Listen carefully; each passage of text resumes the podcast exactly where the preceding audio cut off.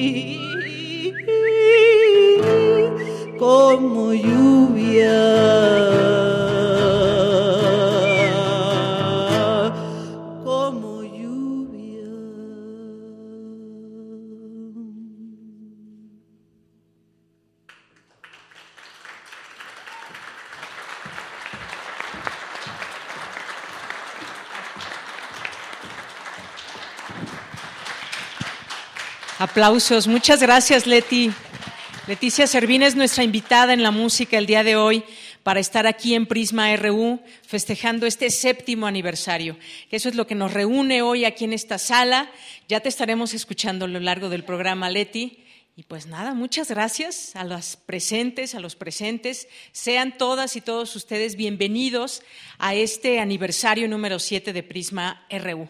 Un día como hoy, 30 de mayo en 2016 nació este proyecto con la firme intención de ser un referente de la información universitaria de nuestra UNAM asomarnos a sus laboratorios, a sus facultades, a todas las entidades universitarias que mucho, mucho tiene que ofrecernos nuestra universidad. Y eso hemos ido logrando a lo largo de estos siete años, pero tampoco podemos estar, exentos de las discusiones y de los temas nacionales y del mundo.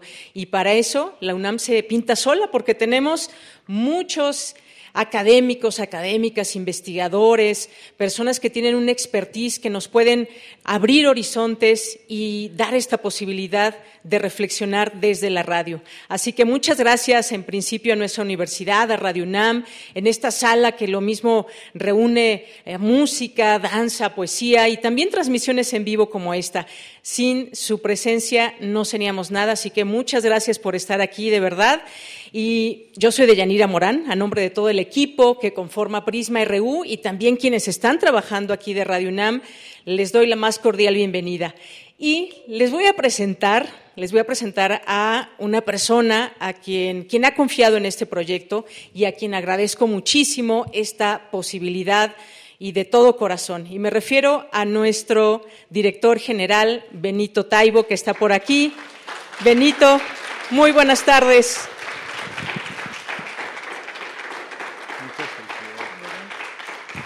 Pues Benito, ya llegamos a estos siete años y tú has sido parte también de este, de este camino de Prisma RU y pues no podían faltar tus palabras en este día especial.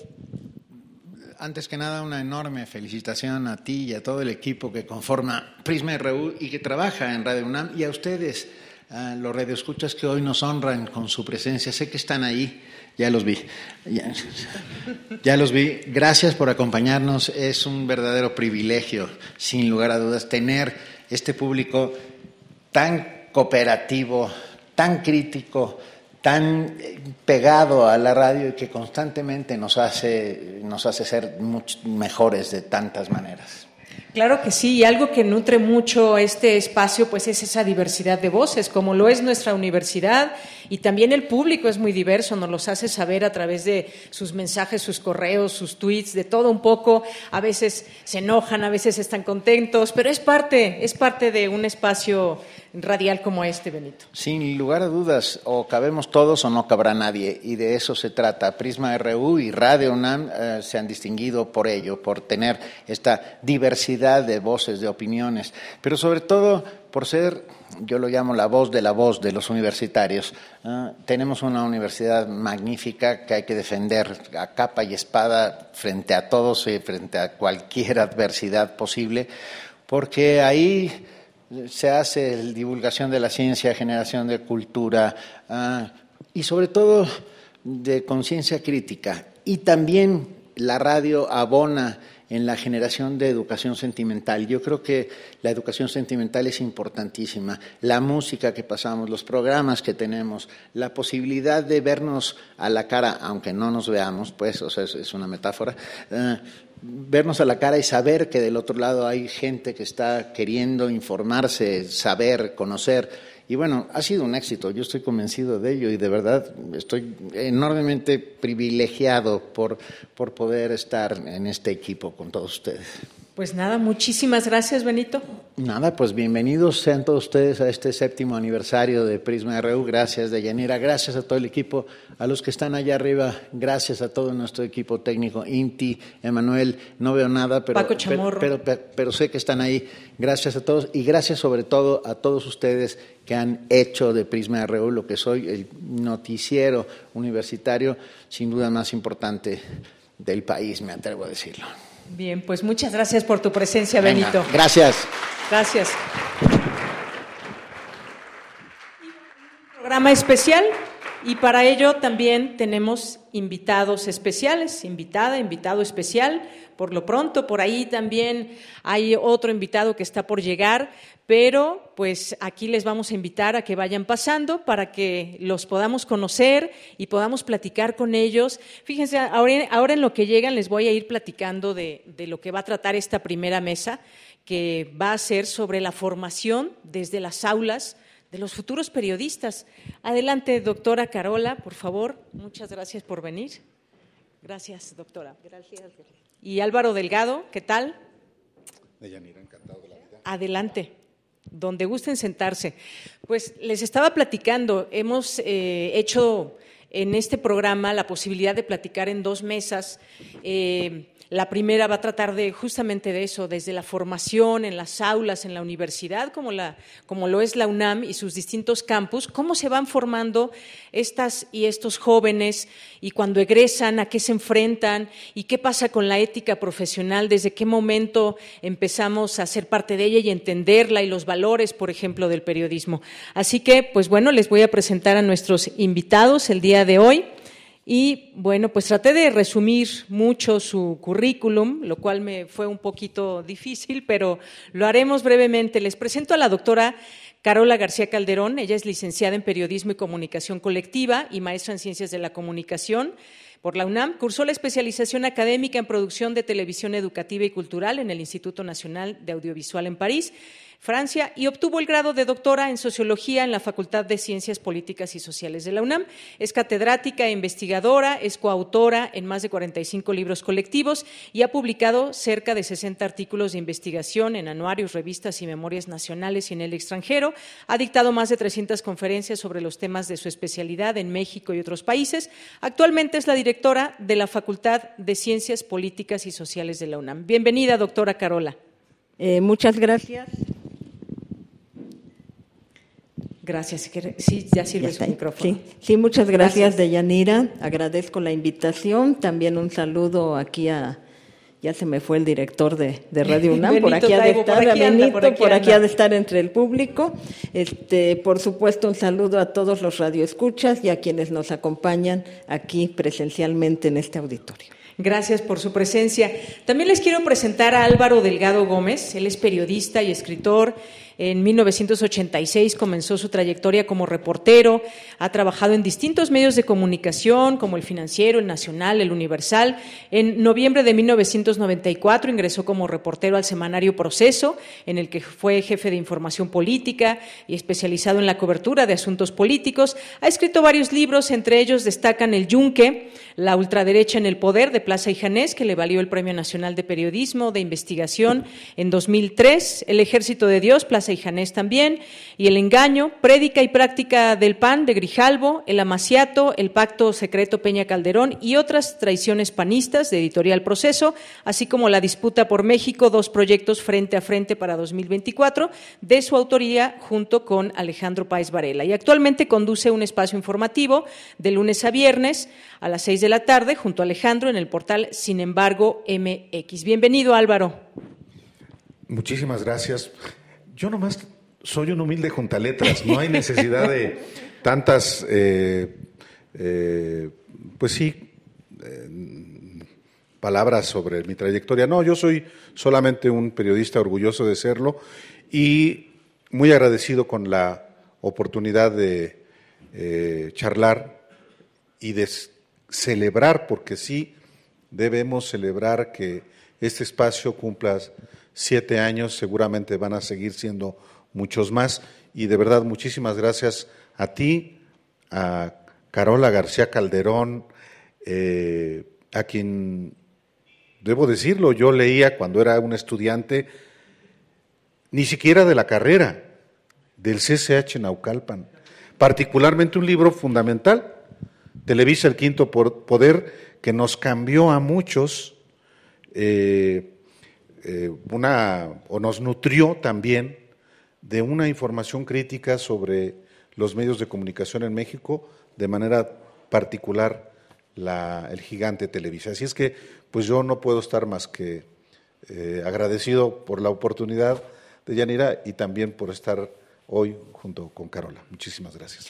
Pues gracias, gracias a ambos por estar aquí. En algún momento se va a unir eh, Gabriel Sosa Plata, eh, tiene un montón de cosas que hacer y va a, va a llegar rayando, esperemos, aquí lo esperamos. Pero por lo pronto, como les había dicho, esta mesa pretende hablar de cómo se van formando las y los estudiantes desde las aulas, quienes quieren, quienes desean ser periodistas el día de mañana.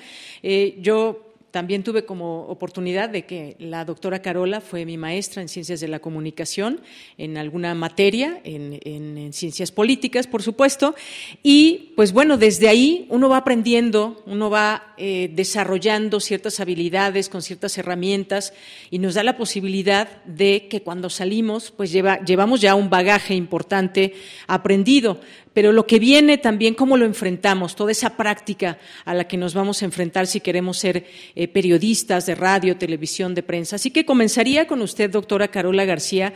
¿Cuál es ese reto? ¿Qué se está eh, dejando, qué se deja en, las, eh, en los estudiantes a lo largo de cuatro años? Luego vienen, pues muchos se quedan a hacer otros estudios y demás, pero ¿qué hay? ¿Qué pasa en, ese, en esas aulas? ¿Cómo se prepara a los estudiantes? Bueno, en nuestra universidad se preparan comunicólogos, ya no solamente decimos periodistas, tanto en la FES Acatlán como en la FES Aragón y en la Facultad de Ciencias Políticas y Sociales, donde tenemos egresados de la calidad de, de Deyanira y, también de, Álvaro, que aquí nos acompañan. Ya no digo más, no hagan cuentas esto que dice Álvaro, que desde el CCH, pues yo era una joven investigadora y él era, era un, un preparatoriano.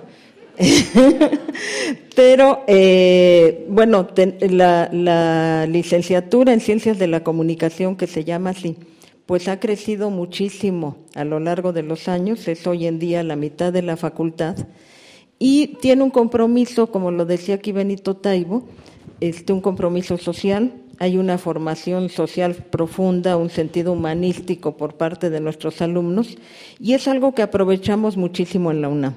Eh, aprovechamos en términos de fomentar valores éticos, el manejo de la información es algo fundamental, hay quien califica la información como un bien social, y estamos haciendo una tarea social en el sentido de informar, no solamente de informar periodísticamente, sino de generar contenidos para muy diversos medios, para muy diversos formatos, para hacer publicidad.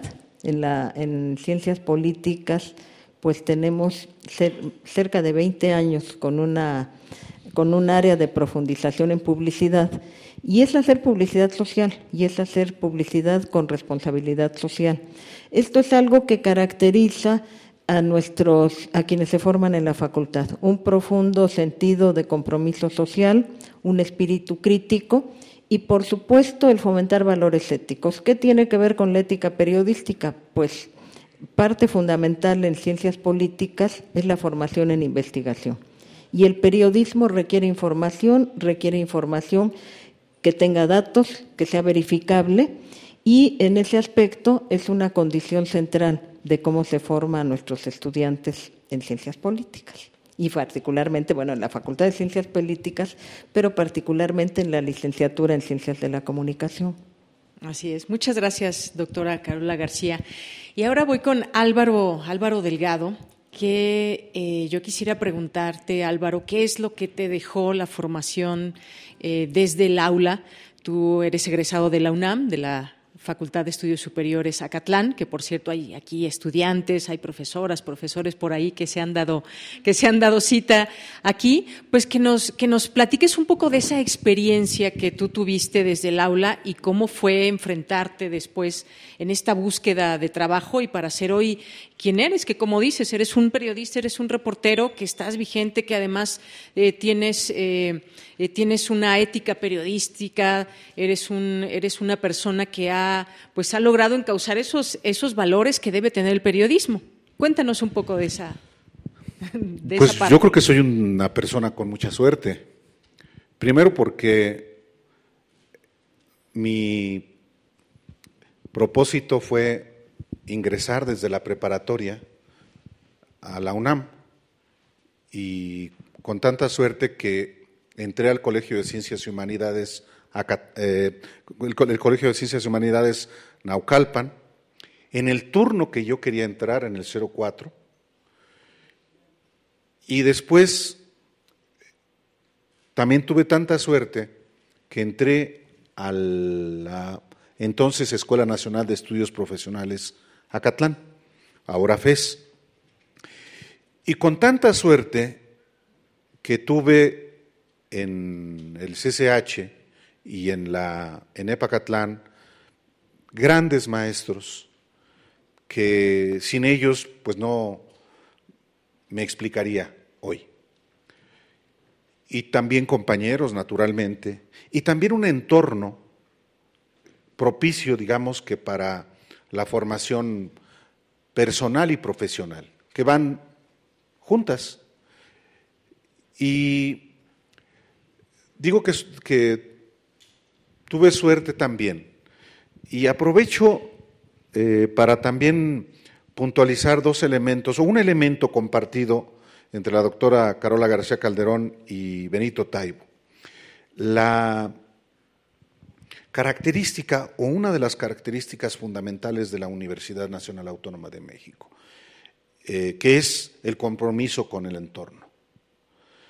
Hoy mismo que publico, ahora en, el medio en el que trabajo, en sin embargo, mi columna semanal que se llama Historia de lo Inmediato, hablo de, del Estado de México. Y lo que no hizo, lo que no hicieron los gobiernos del Estado de México, lo tuvo que hacer la UNAM. Llevar educación a mexiquenses, siendo que la UNAM fundamentalmente tiene su sede en la Ciudad de México. Pero el hecho de que la UNAM haya asumido el compromiso social de llevar la educación a la vecina entidad para que los que allá vivíamos pudiéramos educarnos fue fundamental. El CCH Naucalpan, la ENEPA Catlán, hoy FES Acatlán, o la FES Aragón, o la FES Iztacala, o las facultades de estudios superiores en Cuautitlán, allá lejos, a donde el gobierno estatal jamás ofreció a los jóvenes la posibilidad de educación. Y me parece que es muy importante puntualizar esto porque yo soy muy crítico de la UNAM y de sus autoridades, pero tiene uno que subrayar siempre este compromiso que nuestra máxima casa de estudios ha tenido a lo largo de los años con la sociedad. Y no me voy a extender más, solamente diré que en las aulas del Colegio de Ciencias y Humanidades Naucalpan y en las de la actual FES Acatlán, sí, por supuesto, eh, adquirí o consolidé el compromiso que todo periodista debe tener, en primer lugar, con, la, con, la, con su comunidad, con la sociedad, diríamoslo así. Pero vamos a empezar con la comunidad, con el entorno en el que uno, inclusive, debe ser responsable, aún antes inclusive de poder eh, concluir una carrera o de poderse desempeñar eh, profesionalmente, con los compañeros, con la institución, con la escuela. Y en ese sentido, por supuesto, puedo decir también que también he sido eh, muy suertudo para tener la oportunidad de formarme en medios como en proceso, donde duré prácticamente 27 años, la mitad de mi vida, y pues de la que, de cuya institución periodística me separé voluntariamente. Bueno, pues muchas gracias por esta, esta primera respuesta, Álvaro. Y regreso con la doctora Carola, porque algo que también muy importante y que, que tiene que pasar también en la educación es cómo se va, cómo se va eh, cómo nos vamos actualizando, cómo se va renovando la educación, la enseñanza y más. Y a usted le tocó esta, esta transición de no tener internet a tener internet. A mí también me tocó, a Álvaro y a muchos presentes aquí, a otros no, los más jóvenes que están aquí, pues ya nacieron cuando ya internet existía y las herramientas de trabajo pues eran ahora eh, pues mucho más fáciles quizás, pero esa formación que tuvimos me parece que también es muy, muy importante. ¿Cómo se va actualizando desde esa, desde, desde la Facultad de Ciencias Políticas, desde la enseñanza? Para subirnos a este tren de la, de la tecnología y hacer de estas herramientas nuestras para también generar eh, eh, pues un periodismo que ahora se hace de una manera distinta también, aunque tengamos esos valores, esa ética y demás, pero hay cosas que van cambiando, doctora. Bueno, la tecnología de algún modo la veíamos venir. Este, ¿Qué la precipitó la pandemia? En la pandemia, obligadamente, quienes la veíamos con cierta distancia, pues tuvimos que entrarle y no solamente en el ámbito educativo, en muchísimos ámbitos de la sociedad. Y hubo en la pandemia quien tuvo que salir a trabajar, quien tuvo que seguir el ritmo de vida pese a la crisis sanitaria existente. ¿Qué nos plantea en términos de educación y hablando de la UNAM de Educación Superior? Yo quisiera recordar a don Pablo González Casanova, que fue director de la que era entonces la Escuela Nacional de Ciencias Políticas, después fue rector de la UNAM, y justamente el sistema de universidad abierta y educación a distancia, pero sobre todo universidad abierta, cumplió recientemente, va para los 51 años, cumplió 50 años.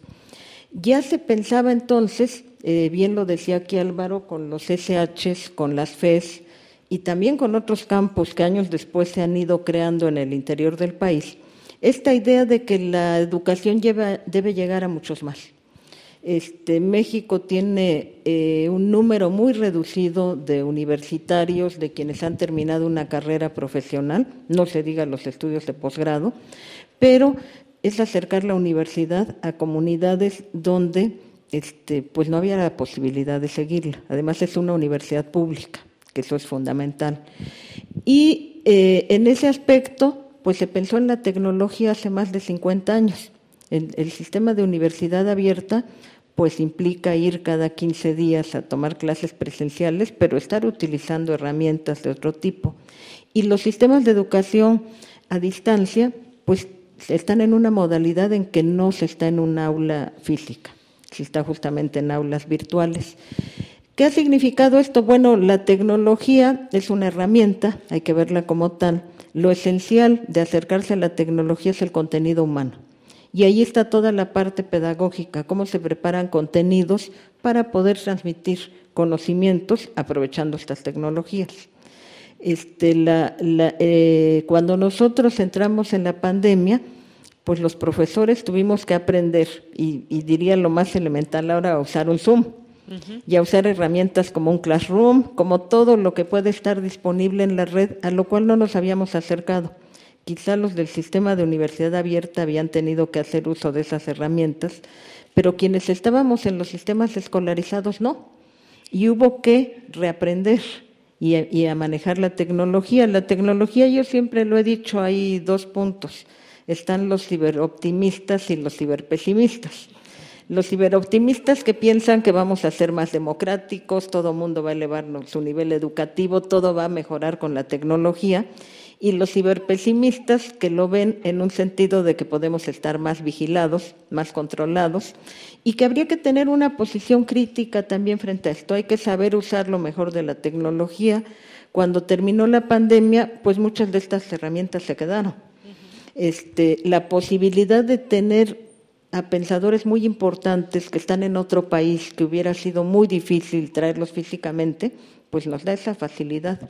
Y también la posibilidad, hay estudiantes que cambiaron de sistema justamente después de la pandemia por razones económicas, por razones de que se modificó el entorno familiar, los ingresos, y pidieron su cambio a una educación a distancia porque les hubiera sido imposible continuar en un sistema escolarizado presencial. Yo creo que hay que verlo en esos matices, hay que aprovechar, también hay que tener mucho cuidado con la información que manejamos, con el tipo de contenidos, con la inmediatez de la tecnología. Si algo hay, y esto ustedes lo conocen muy bien en el ámbito periodístico, es la velocidad con la que fluyen los contenidos y con los que fluye la información hoy en día. Y que dentro de eso, pues podemos estar replicando informaciones falsas, informaciones que no siempre son veraces y también informaciones que deliberadamente están hechas para confundir y para engañar. Entonces, hay que tener nuevos recursos, pero yo creo que el recurso central es el recurso humano. Y la tecnología pues le ha significado a la Facultad de Ciencias Políticas pues una inversión en términos económicos de poder tener los equipos.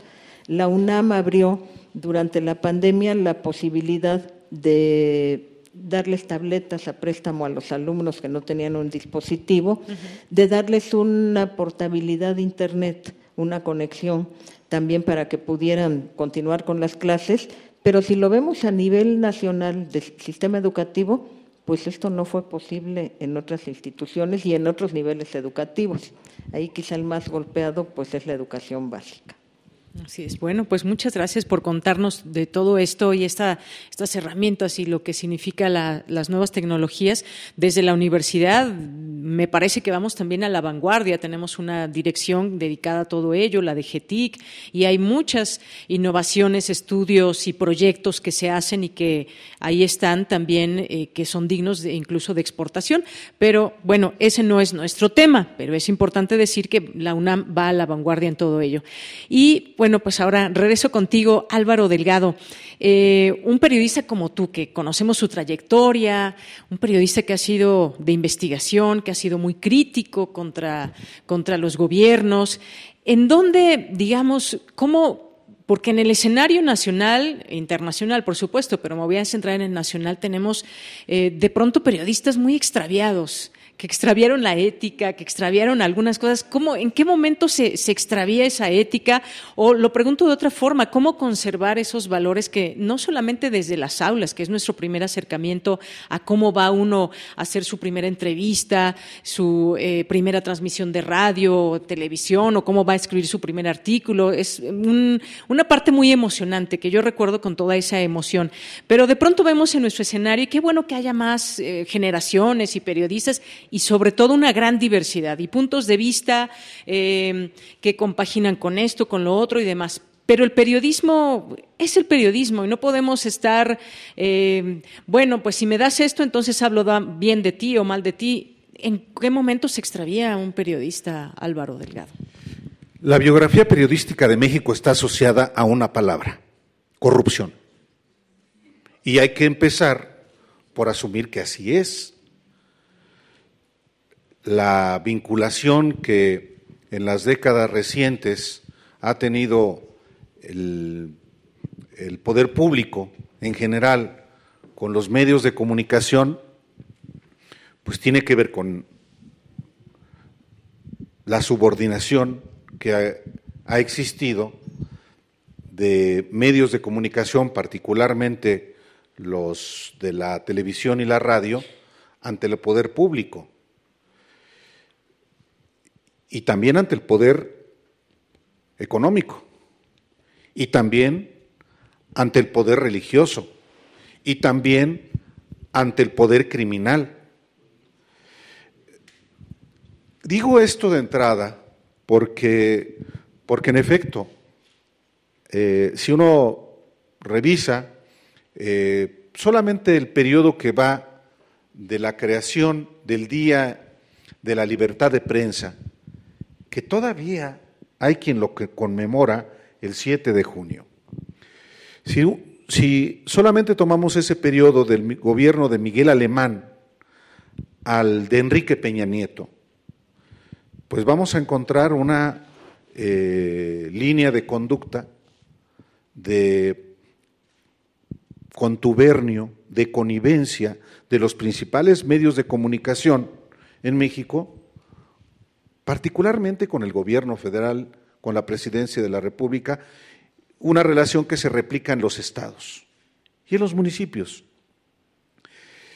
Es verdad que ha habido eh, un avance del pluralismo en los medios de comunicación, yo digo que todavía muy incipiente y muy focalizado, porque hoy en la radio, en la televisión, en la prensa, son los mismos rostros, son las mismas voces, son las mismas plumas que tienen eh, acaparado. acaparado todo el espectro mediático. Y hay, ha habido, por supuesto que eh, otro tipo de expresiones, eh, algunas de ellas muy marginales, por hablar del Valle de México, pues claro, Radio UNAM destaca, o Radio Educación, pero los ámbitos de pluralidad mediática en realidad no existen. No existen en nuestro país, en los medios convencionales. Lo que, eh, digamos, se ha eh, expresado en, las, en la más reciente, el más reciente cuarto de siglo, diría yo. Es decir, desde el gobierno de Ernesto Cedillo, que en buena medida por la crisis que se generó con, en 1994 por los magnicidios, por el levantamiento zapatista, eso permitió, digamos, un cierto, eh, una cierta apertura, una cierta primavera, si podemos llamarle así. Todavía con unos años del gobierno de Vicente Fox, pero se endureció el control a partir de Calderón, a punta de dinero. Eso hay que puntualizarlo, y no solamente en el gobierno federal, se replicó en los gobiernos de los estados. ¿Qué tipo de periodismo se hizo o se ha hecho en estos años? Muy subordinado al poder político. Y no solamente al poder político, al poder económico.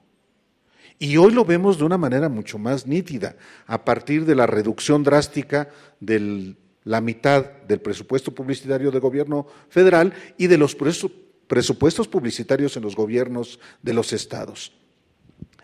Hoy hay, y qué bueno que así sea, un periodismo más crítico con el gobierno federal y con el presidente de la República Qué bueno que así sea, eh, porque para el espectro de los medios de comunicación, de radio, de televisión y de prensa, que eh, hoy asumen, y, insisto, qué bueno que así sea, una conducta muy crítica ante el poder público, pues contrasta con la conducta que habían asumido durante décadas ante el poder público y particularmente ante el presidente de la República.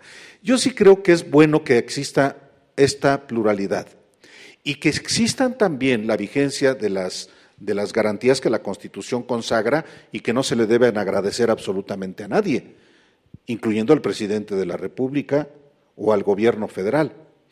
Digo todo esto porque eh, pienso que debemos eh, pugnar porque sea un proceso irreversible, el que haya una pluralidad de voces, que haya una diversidad de medios, aún los que hoy eh, prevalecen en los medios convencionales, pero que se siga, digamos que, eh, generando una evolución, si no en los medios eh, convencionales, sí por otras vías.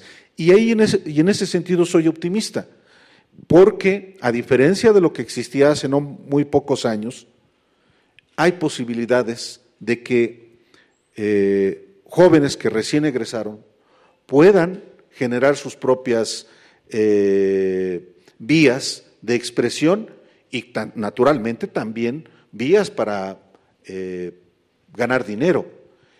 Algo que, por ejemplo, no existía cuando yo egresé de la carrera, y ya no se diga de cuando estudiaba en el CSH, cuando éramos completamente analógicos.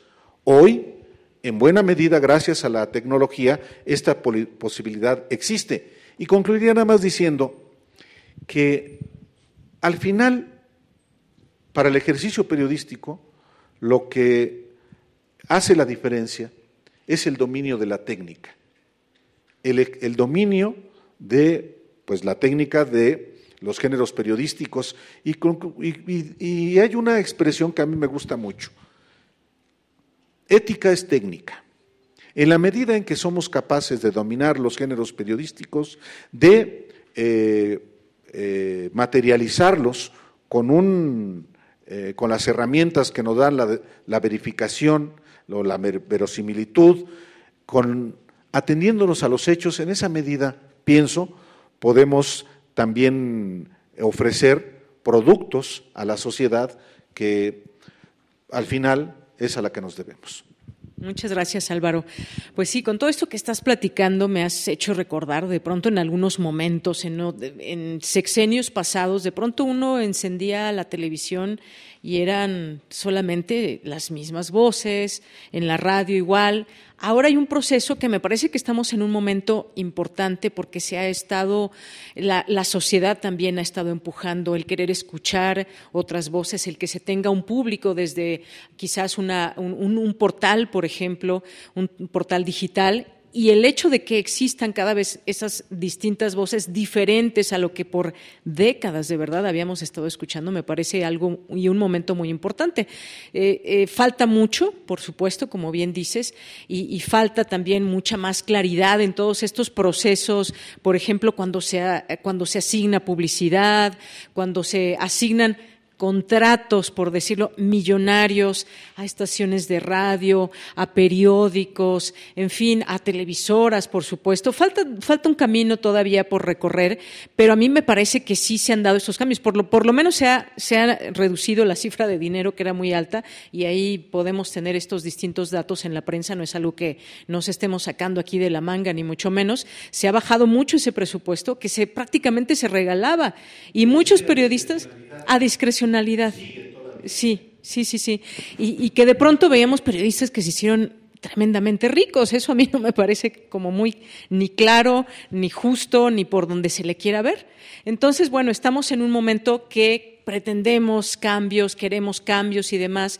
Y también hay la parte política, que ahí es donde, donde entra también eh, toda esta discusión desde los medios, a quiénes les damos voz, cómo eh, conformamos un informativo de radio, de televisión, qué escribimos en la prensa. De, de pronto esta llamada comentocracia nos ha llevado a que, pues, de repente surgen cosas hasta inventadas, ¿no? De pronto, que si la salud del presidente ya lo casi lo daban por muerto, que si un montón de cosas que podemos traer aquí, y ese no es el periodismo que, que se requiere. Y insisto en esta formación desde las aulas, cómo se va generando todo esto, cómo le explicamos cómo a, los alumnos, a las alumnas, a lo que se van a enfrentar y de qué lado deben estar, porque van a decir, bueno, a mí si me ofrecen tal trabajo y me dicen tienes que decir esto y demás. Entonces ahí va un poco esa, ese gran reto que hay desde, desde las universidades y desde nuestra universidad.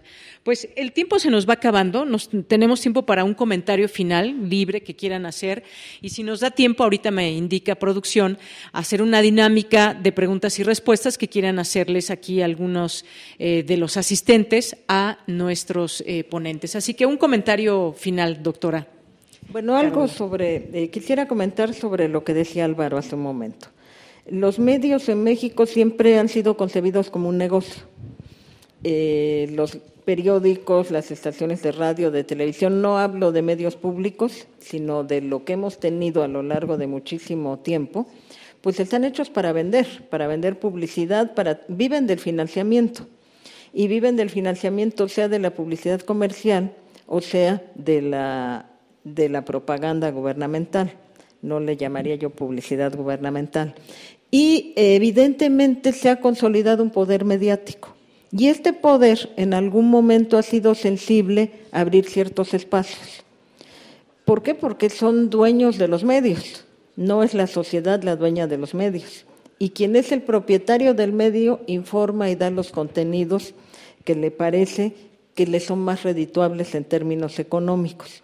Y esto mismo consolida un poder económico de ellos en algunos casos una dependencia del poder político, porque si estoy viviendo de un financiamiento de, de, algún gobierno, de algún partido, de alguna entidad política, pues me estoy este, subordinando justamente a eso.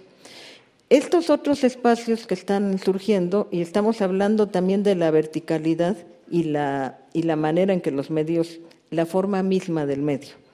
Eh, son medios unidireccionales. No permiten una réplica, no permiten una opinión distinta por parte de los radioescuchas, de los televidentes, de los lectores, cuando mucho hay un espacio que se les da para que envíen algún comentario. No necesariamente sale al aire, mucho menos se les da el micrófono de manera directa. Se apostaba mucho a que con Internet se rompe esta, esta verticalidad, esta unidireccionalidad Por supuesto, el periodismo está cambiando, están los medios digitales. Y eso es algo a lo cual se tienen que adecuar también quienes se están formando dentro de una universidad, dentro de una carrera. Ya no solamente son estos medios tradicionales o convencionales, sino estas herramientas tecnológicas que permiten en algún momento, y ahí el problema es que la red, el espacio donde circulan los contenidos es amplísimo, corren el riesgo de perderse ahí coincido y, justamente lo que decía Álvaro, sigue habiendo mucha discrecionalidad en el financiamiento gubernamental de los medios.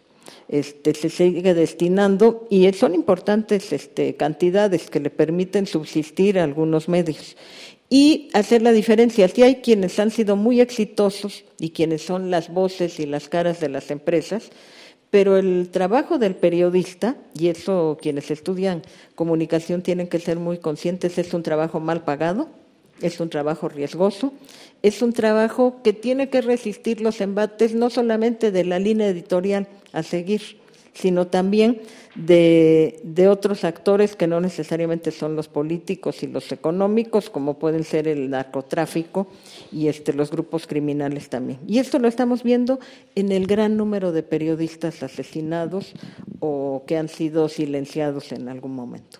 Bien, gracias, doctora. Un comentario final, Álvaro. Yo solamente les diría a quienes han tomado la determinación de ser periodistas o de ser eh, comunicólogos, que la ratifiquen día a día, que se sientan orgullosos de la decisión que han tomado. A diferencia de lo que yo escuché en la carrera, en el sentido de que, ¿cómo? Te vas a morir de hambre si estudias periodismo. Yo todo lo contrario digo. Siéntanse orgullosos, siéntanse eh, con esa eh, determinación cotidiana, permanente, de aprender. En la etapa del aprendizaje, particularmente en las aulas, es importante estar convencido al ciento por ciento de la decisión que han tomado.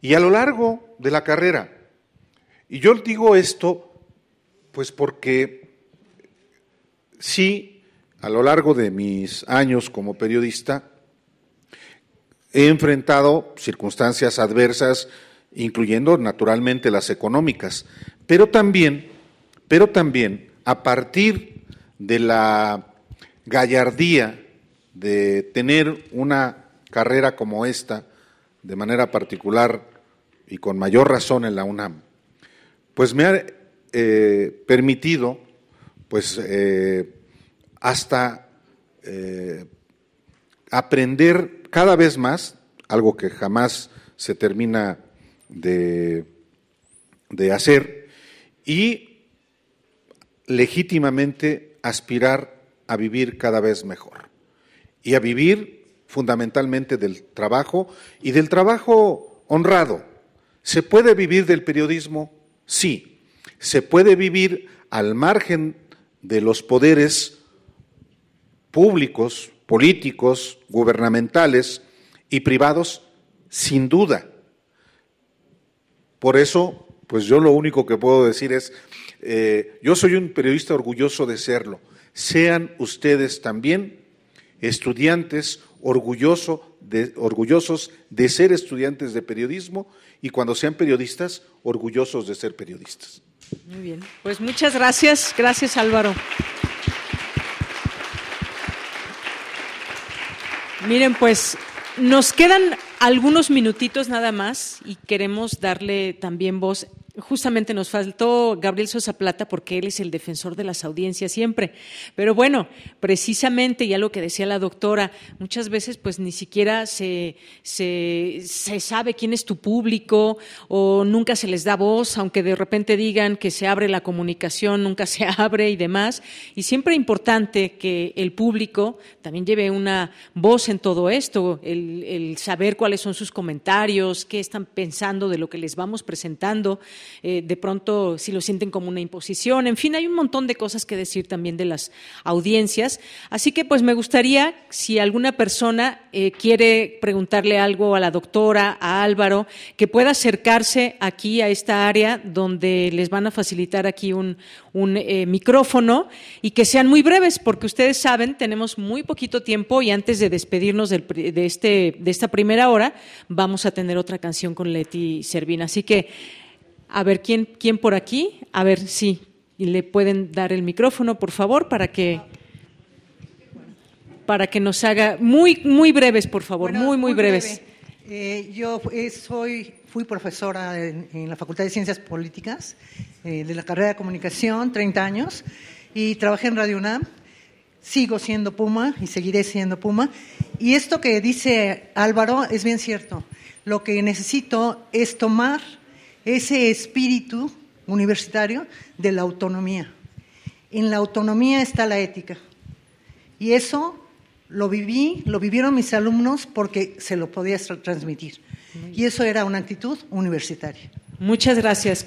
Ya no nos dijo su nombre, pero bueno, muchas gracias. Sí, mi nombre es Héctor Velasco. Héctor Velasco. Sí. He estado también detrás del micrófono algún tiempo y quiero reconocer la labor periodística de Deyanira y su equipo de trabajo. La convocatoria es requerimos la sociedad mexicana una generación de líderes como Deyanira, de líderes que sirvan, no que se sirvan y que se establezca realmente, como lo marcó muy bien Álvaro a lo largo de su discurso y la doctora, pues que sigan los cánones del periodismo. Felicidades y larga vida para este programa de comunicación que no es tendencioso, sino que habla con la verdad. Muchas gracias. Sí, nos faltaba su nombre, ¿verdad? Hablando de autonomía, sí. soy Dalia Chargoy. Dale Chargoy. Sí, fui tu maestra. Sí. Qué sorpresa tan agradable. Mi nombre es Rebeca Aldama, egresada de la Facultad de Contaduría. Tengo el agrado de, sentirme orgullosa de la universidad y también quiero que esta carrera de periodismo se dignifique y que se manejen con la verdad. Realmente, si se manejan con la verdad, van a estar como a la altura de, aquí de nuestro querido y admirado, porque en muchas partes del mundo lo escuchan. Realmente es un orgullo de la universidad. Maestra, de verdad yo comento que la carrera debe ser digna, dignificada, dignificarla, pero sobre todo que se manejen con la verdad. Últimamente ha habido mucha libertad, pero esa verdad está muy distorsionada por los medios masivos de comunicación y la radio. No digo que todas, hay excepciones, radioeducación, radio universidad. Yo de verdad amo a la universidad, amo a mi país, amo a México. De verdad eh, quiero que esto este, se reconsidere y realmente de veras que asuman un papel y la academia debe de fortalecerse y realmente, eh, aparte de dignificarse, de verdad que es necesario que estos muchachos se preparen más porque estamos en una tecnología y que no la podemos alcanzar. Sin embargo, podemos hacer mucho, avanzar. Todo el tiempo estar leyendo, todo el tiempo disciplinarnos a hacer ejercicio, todo el tiempo pensando en otras, otras especialidades. Y cómo me encanta a mí escuchar a algunos comunicadores en donde nos hablan de la ética y nos hablan, eh, han ah, realzado sus carreras y de todo tipo de conocimientos. Y sí me gustaría que en Prisma R1, la verdad que me encantaría con todo el alma que hubiese conferencias de esa índole hay muchos especialistas de la UNAM y quizás hasta invitar a otros de otras universidades y, que le demos un realce a la educación, a la academia y, no solamente en cuanto a periodismo, el periodismo, perdón, en cuanto a ciencia, en cuanto a, todo lo que se, eh, eh, hay en las disciplinas de humanismo. Muchas la verdad, yo estoy encantadísima. Es un orgullo ser de la universidad. Gracias. Muchas gracias. Y con este aplauso vamos a despedir esta primera hora y a nuestros invitados especiales, Álvaro Delgado, doctora Carola García. Muchas gracias por haber venido. Gracias por hacer de este día especial. Vamos a escucharte, Leti Servina. Adelante.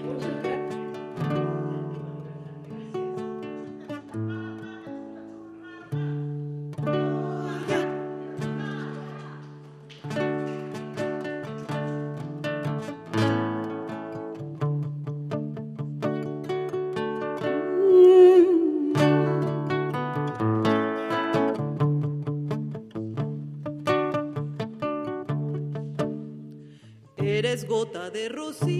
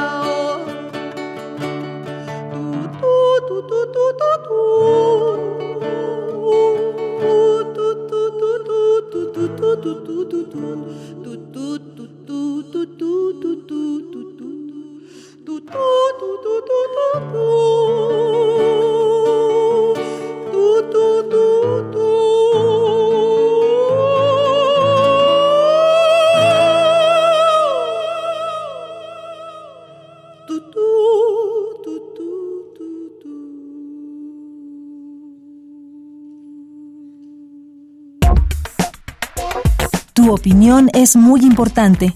Escríbenos al correo electrónico prisma.radiounam@gmail.com.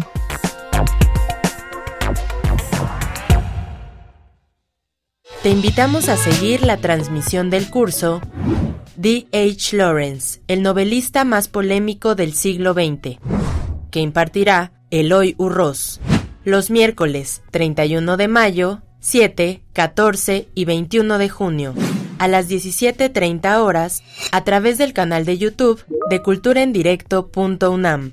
Más información en grandesmaestros.unam.mx o escríbenos a grandesmaestros.unam.mx. No te lo pierdas. Un medio ambiente sano es un derecho. Necesitamos áreas verdes y servicios de limpia iguales para todas y todos. El acceso al agua potable tiene que ser equitativo, sin distinciones. Eso es lo justo. En el Partido Verde trabajamos a favor de la justicia ambiental. Por eso hemos propuesto y logrado el 90% de las leyes ambientales y de protección a los animales de México. Y seguiremos trabajando por el derecho a un medio ambiente sano. Juntos podemos lograr un México más justo y más verde. Partido Verde. En la esquina ruda, las chatarras y por los técnicos, la comida saludable. Comete una falta por exceso de sodio. El brócoli resiste por sus habilidades contra el cáncer. La dona enreda sus grasas saturadas contra las cuerdas y el pescado vence con sus proteínas y fósforo bueno para la cabeza y el cuerpo. Las papas fritas que incrementan la obesidad y la diabetes son vencidas por el maíz rico en vitaminas y nutrientes. ¡Ganan los alimentos saludables! Identifica los productos rudos por los sellos. Elige alimentos saludables. Secretaría de Gobernación. Un tejido infinito de impulsos. Un diálogo en los matices del silencio. Islas resonantes. Pensar el mundo a través del sonido. Sesiones de escucha y diálogos en torno al sonido. Con Cintia García Leiva. Islas resonantes. Miércoles a las 4 de la tarde, después del corte informativo. Repetición, sábados a las 19 horas, por el 96.1 de FM. Radio UNAM, Experiencia Sonora.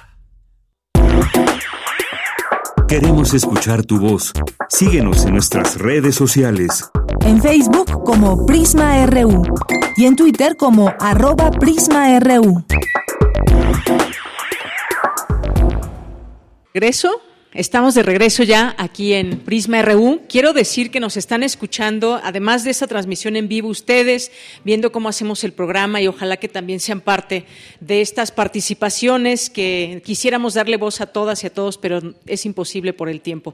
Vamos a tener en esta segunda hora esta mesa, pero antes que otra cosa, también decirles que nos estamos transmitiendo a través de Radio Estunam, a través de Facebook y su canal de YouTube, para que conozcan también esta propuesta y que hoy nos están haciendo el gran favor de transmitir este, este programa. Y quienes nos están siguiendo a través de la radio en el 96.1 de FM, muchos saludos. Normalmente a esta hora damos a conocer los saludos a las personas que nos están escribiendo de Twitter, pero por cuestiones de tiempo vamos a, a dejar que corra el programa y tenemos por aquí, eh, conocen ustedes a antes, antes de irnos a la entrevista, vamos a escucharte otra, otra pieza musical, eh, Leti Servín, para después dar paso a una entrevista que te va a hacer Tamara Quiroz. Adelante, Leti. Muchas gracias, Deyanira. Unos versos de Sor Juan Inés de la Cruz, que ya tengo el honor de haber tocado en este escenario, con mi amiga, mi compañera, mi hermana, la Viquina Azul, Virginia Sánchez Machuca.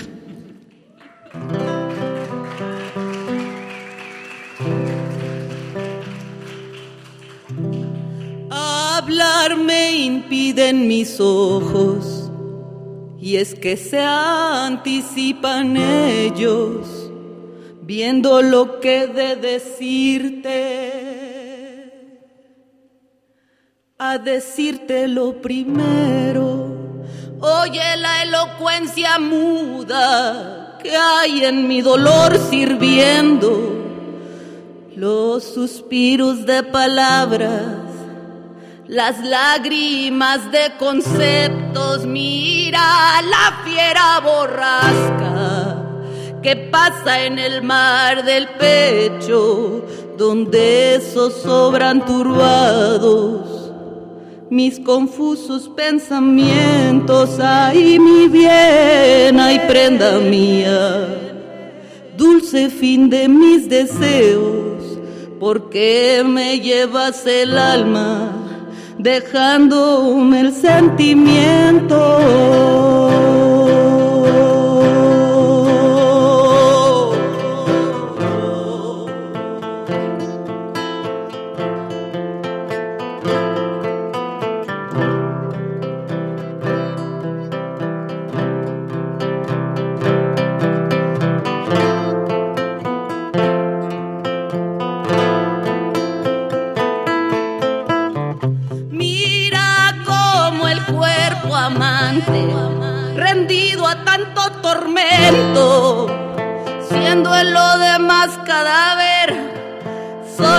El sentir es cuerpo, en lágrimas y suspiros, alma y corazón a un tiempo, aquel se convierte en agua y esta se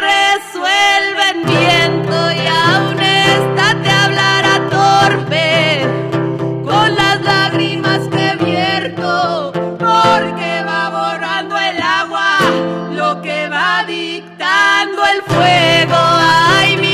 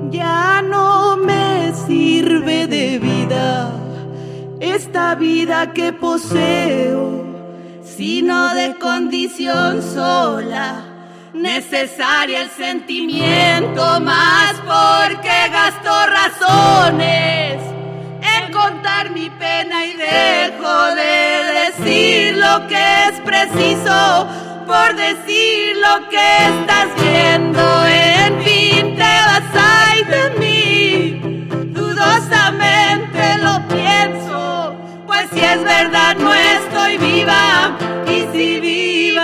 lo creo. Ay, mi bien, ay, prenda mía, dulce fin de mis deseos, porque me llevas el alma dejándome el sentimiento. Ay, mi bien, ay, prenda mía, dulce fin de mis deseos, porque me llevas el alma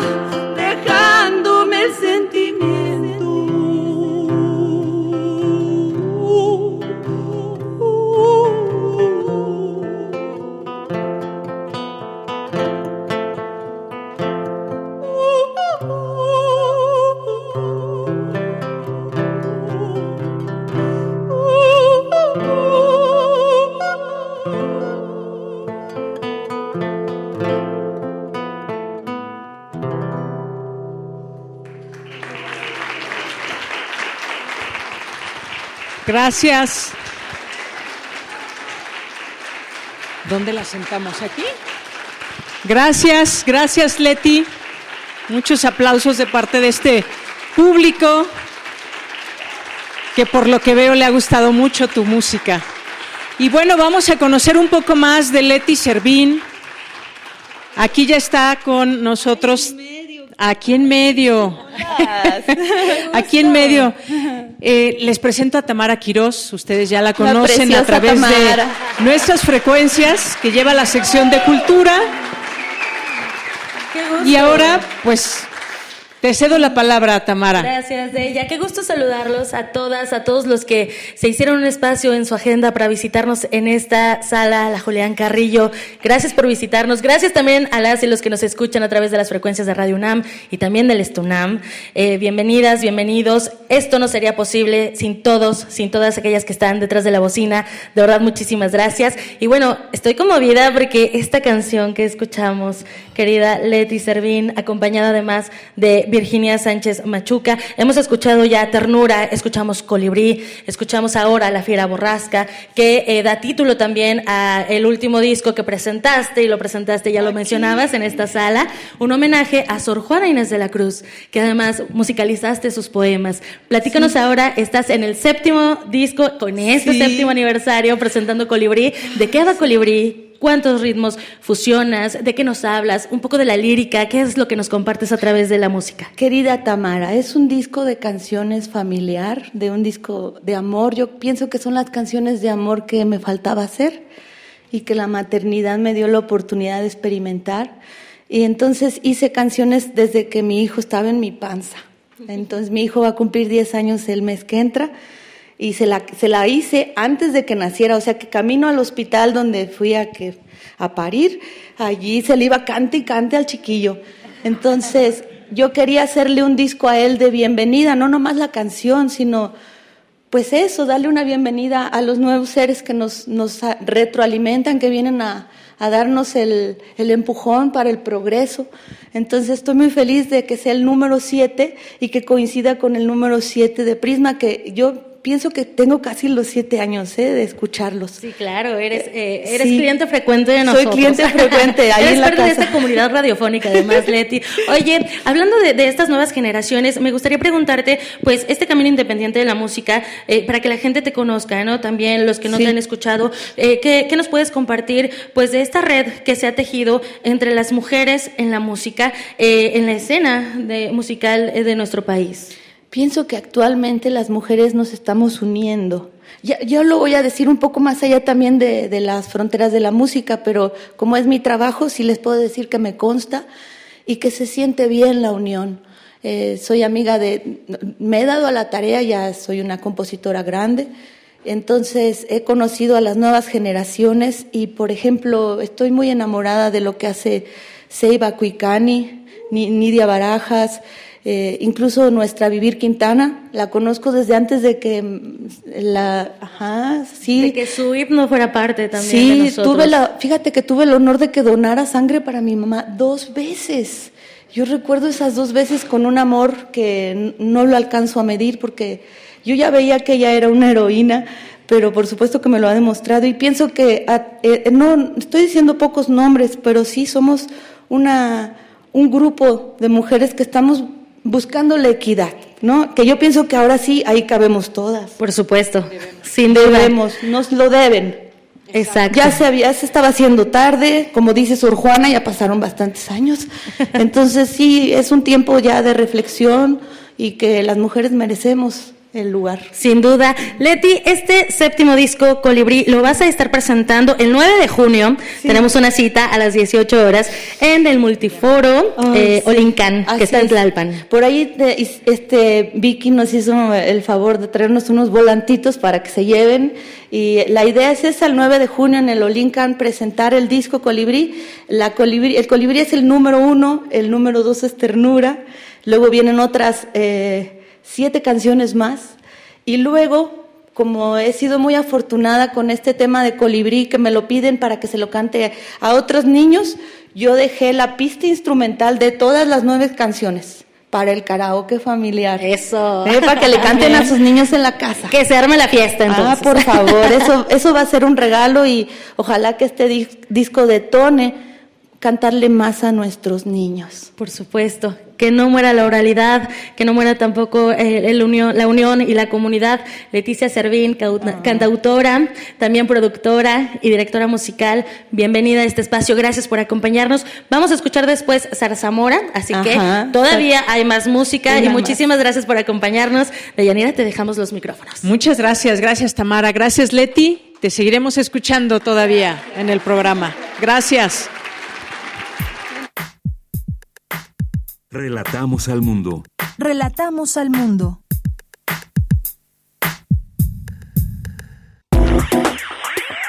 Queremos escuchar tu voz. Síguenos en nuestras redes sociales. En Facebook como Prisma RU y en Twitter como arroba PrismaRU.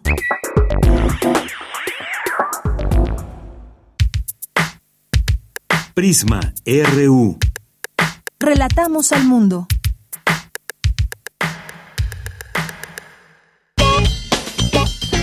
Porque tu opinión es importante, escríbenos al correo electrónico prisma.radiounam@gmail.com. Ahora sí, dirige aquí el micrófono. Sí, donde gustes, Blanche. Bueno, pues ya estamos aquí. Gracias, gracias, Edgar Morín. Bueno, y sigue siendo especial esta celebración porque están ustedes aquí haciendo el programa junto con nosotros. Eh, también esperamos poder escucharlos y que nos dé tiempo esta conversación. Ahora sí llegaron nuestros tres invitados en esta mesa que teníamos ahí un poco el pendiente porque tienen tantas actividades, pero qué bueno que se dan cita ahora. Y esta segunda parte del programa, esta segunda mesa, se trata de hablar desde la ciencia, desde la antropología, la academia, desde el periodismo, cómo construir, cómo construir la paz de todas las violencias que de pronto nos aquejan y demás, y vamos a, tratar de, que sea una propuesta, de que nos escuchemos y visto desde estas distintas ópticas. Así que les voy a presentar a nuestros invitados de esta segunda hora. Eh, tenemos a Blanche Petrich, quien es periodista, que inició su carrera en 1976 como reportera, fue redactora de la sección internacional del diario El Día, fue parte del grupo de periodistas que fundaron Uno más Uno, 1980-1984, luego se convirtió en reportera de asuntos internacionales de la jornada, donde actualmente labora, realizó coberturas en Centroamérica y el Caribe, Colombia, Sudamérica, Frontera Norte, Europa del Este e Irak, ha cubierto conflictos armados en Guatemala, Nicaragua, y El Salvador, fue corresponsal de la opinión de Los Ángeles, California, en México, ha sido comentarista en distintos medios de comunicación. Eh, también, eh, bueno, ella es egresada de la Escuela Carlos Septién García, ha realizado diplomados de periodismo y ha dado clases también en la licenciatura, en la maestría. Tiene varios libros publicados, es ganadora del Premio Nacional de Periodismo Carlos Septién 2013. ¿Y qué más les digo? Bueno, pues reúne una gran experiencia, dedicación y ética en el periodismo. Gracias, Blanche Petrich, por estar aquí. También nos acompaña Pepe Gordon. Pepe Gordon es novelista, es ensayista, es traductor, es periodista cultural, ha conducido programas culturales y científicos en Canal 22, ha sido jefe de redacción del suplemento La Cultura en México, de la revista Siempre, colaborador de los diarios La Jornada y Reforma, es Premio Nacional de Periodismo 1994, de 2004 hasta agosto de 2017 colaboró en la columna de Ciencia y Arte de la revista de la Universidad de México, desde 2007 conduce y dirige el programa La Oveja Eléctrica, revista de ciencia y pensamiento. Ha hecho también un montón de cosas. En 2013 recibió el Premio Nacional de Periodismo de Divulgación Científica y Cultural. Y en la UNAM también siempre está innovando, siendo parte de proyectos muy importantes como recientemente el ALEF, el ALEF donde fuiste ahí curador y también pues en la UNAM haces muchas cosas y siempre necesaria tu voz y tu trabajo. Pepe Gordon, muchas gracias.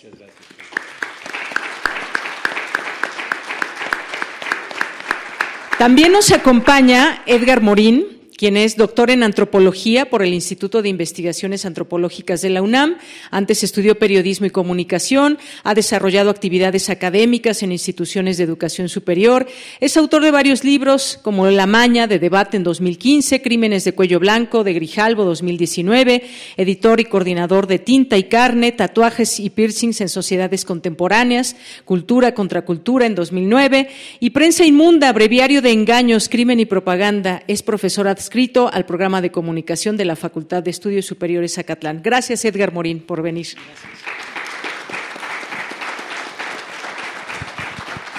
Y bueno, pues vamos a dar paso a esta, a esta, a este conversatorio, esta plática con nuestros invitados especiales en un día especial para este programa. Y comienzo con Blanche, con Blanche Petrich, que, pues bueno, toda una trayectoria y ahora que leía tu hoja de vida, pues has cubierto distintos eventos de conflicto eh, en, en Sudamérica, en Guatemala, ya decía yo, algunos de estos lugares. Desde el periodismo, ¿cómo es que ¿Cómo es que se genera todo esto? Porque eh, ¿cómo hablamos de la paz cuando hay tantos conflictos? ¿Cómo eh, de todo esto que cubres y que además pues eh, estos enfrentamientos que puede haber entre dentro de un mismo país o entre naciones, ahora tenemos una guerra como la de Rusia y Ucrania, pero ¿qué le toca hacer al, al periodismo? Creo yo que tenemos que comprender estos eventos para también dar, poder dar una opinión, pero cuéntanos desde tu experiencia lo que significa desde el periodismo hablar también de la paz. Gracias, Deyanira, y muchas felicidades y qué honor estar en Radio Universidad y en la universidad. Gracias por venir. Eh, qué bueno que me preguntas porque yo voy a confesarte que me confundí de conferencia. Entonces yo me había preparado mentalmente para hablar de Wikileaks, pero no es el tema. ese te toca creo que mañana o en esta el semana. Otro, el otro, perdón, perdón, perdón. Pero este, con, con preguntas así puntuales es mucho más fácil. Y sí, en, en efecto, yo, a lo mejor la respuesta puede venir ¿Te de, pegar un poquito más de la forma como, de la, la respuesta podría venir de la forma como yo fui llegando a los temas de la guerra y los conflictos armados. Cuando yo lo, cuando entré al periodismo lo que quería cubrir era artes plásticas. Nunca me ha tocado nada de artes plásticas. Pero este, cuando yo entré al día y tenía unos 20 años, una cosa así, eh, poquito después del golpe en Chile y en Argentina de las, de las dictaduras, lo que estaba, era, era el 75, me acuerdo, me acabo de acordar, y repartían los bonches de cables de Telex, que ustedes no, los jóvenes no saben lo que es un Telex, pero la información internacional llegaba en unos rollos de papel se iban cortando y se repartían las cosas importantes para los expertos más así y las cosas no tan importantes para la principiante que era yo. Y a mí me tocaba sudeste asiático, pequeño detalle, Vietnam queda en el sudeste asiático. Y de pronto, en el, yo, hijo, yo no sabía ni qué, qué, es Phnom Penh, pues la capital, tenía que leer y aprender muchísimo y entonces me acerqué a grandes autores, por ejemplo a Wilfred Burchett, el australiano. Y de pronto vino la debacle de la intervención estadounidense y ¡pum! De golpe Vietnam estaba en la, las notas principales. E, eso fue un ejercicio importante. Por supuesto me quitaron los cables de Vietnam y me pasaron a África. Pero bueno, este, eso me centró muchísimo en tratar de entender el, tema de cómo se desencadenan los conflictos militares. En el uno más uno, estando como redactora de internacionales, empiezan los conflictos en Centroamérica. Primero la insurrección de Nicaragua en el 79 y de ahí Pal Real. Y entonces yo sí ya no me aguanté las ganas, me picó el gusanito de reportera, que yo quería ser reportera, era redactora, y me fui al Salvador. Un día antes de que hubiera una balacera y una masacre espantosísima en donde estaba yo y la reportera, que sí era reporteraza del uno más uno entonces, hoy directora de la jornada, que es Carmen Lira. Y nos toca la balacera a las dos y nos toca tener que refugiarnos en una iglesia y toca a la embajada mexicana tratar de rescatar a sus periodistas y entonces el director, ¿cuáles periodistas si nada más tengo una? Pues también está la babosa esta. Y ahí, eh, sin, un poquito sin entrenamiento, pero con una mirada fresca y con, ya con información, porque yo sí leía mucho de El Salvador, de Nicaragua, más o menos estaba mentalmente en el terreno, empieza mi cobertura de un conflicto armado. De regreso ya me asignan a la fuente diplomática, que fue una escuela, Sasa. En política y en también en esto, no ya para aterrizar la idea, en esto de lo que son los conflictos armados y lo que desde el periodismo en el que yo creo, y no creo que tengan todos que ser así, pero yo así fue como me fui encaminando, un poquito al principio a ciegas, empíricamente, eh, no tanto en entender, irme al frente necesariamente, identificar cuál es un MiG-16 y cuál es una AK-34 y cuál es una no sé qué, sino en cómo se están moviendo los frentes de guerra. No, la geografía humana, ¿no? Lo que la gente sufre con los conflictos armados o por qué los jóvenes se levantan en armas o cuál es las condiciones de los trabajadores o de, de la gente que viaja en autobús cuando tiene que enfrentarse y moverse dentro de la guerra y sus secuelas, los muertos, las víctimas y las consecuencias de eso, los comités de familiares, sobre todo madres, siempre buscando a sus hijos, llorando a sus hijos, defendiendo a sus hijos. Y me fui encontrando con, con estos temas que yo decidía, cada vez que iba a un país en conflicto, después me fui a, Guatemala y Guatemala yo creo que fue lo que más intensamente cubrí, sobre todo porque no había tanta prensa extranjera y porque Inexplicablemente, muchos medios mexicanos no lo cubrían siendo un país fronterizo. el conflicto armado guatemalteco nos golpeaba directamente en la frontera con las oleadas de refugiados que iban llegando. Y lo que yo empecé a hacer es moverme en autobuses o, este, o ir siempre visitando los los comités, este, hablando con la gente, con los que se levantaban en armas, no tanto la, la, entrevista súper difícil de conseguir con el jefe guerrillero que había que entrar a la clandestinidad, que también, que también es un ingrediente que hay que hacer, pero es escuchar más bien lo que la gente dice. Y eso se va replicando. Yo me encuentro en la misma ya con mucha más experiencia, 94 en Chiapas, el levantamiento zapatista, yo ya había estado mucho en esos espacios donde se el levantamiento, sin pensar en un levantamiento indígena, pero es que también eran los territorios a donde llegaban los refugiados guatemaltecos, y eso yo lo cubrí muchísimo. ¿no? Entonces, de pronto yo me sentía como familiarizada con ese entorno y como con cierta como habilidad, digamos, ¿no? De hablar, de saber cómo preguntar, más bien calladita, no tan el rollo así agresivo del reportero agresivo que llega con el micrófono, sino que uno va llegando así, quedito. ¿Y qué pasa? Que escuchas mucho, se oye muchísimo más cuando puedes hacer hablar a la gente y entender más. Curiosamente, y yo digo, a mí no me gusta mucho la categoría un periodismo de paz, como tampoco creo en el periodismo de investigación, todo el periodismo ético tiende a buscar soluciones pacíficas en todos los ámbitos, soluciones no violentas, que es lo que están enfrentando la generación de periodistas jóvenes o no tan jóvenes, porque las violencias en México tienen unos 15 años más o menos de habernos arrasado. Eh, pero el, tema de ir escuchando y ir reproduciendo las inquietudes de la gente, yo creo que es una aportación para la paz. Yo nada más decía esto, eh, a mí se me hace como de pronto me brinca, como, ay, qué raro, que no crea en una categoría de periodismo para la paz, porque otra de las cosas en las que me, me tocó mucho cubrir, podemos decir, fue una especialidad, fue la cobertura de los procesos para llegar a acuerdos de paz.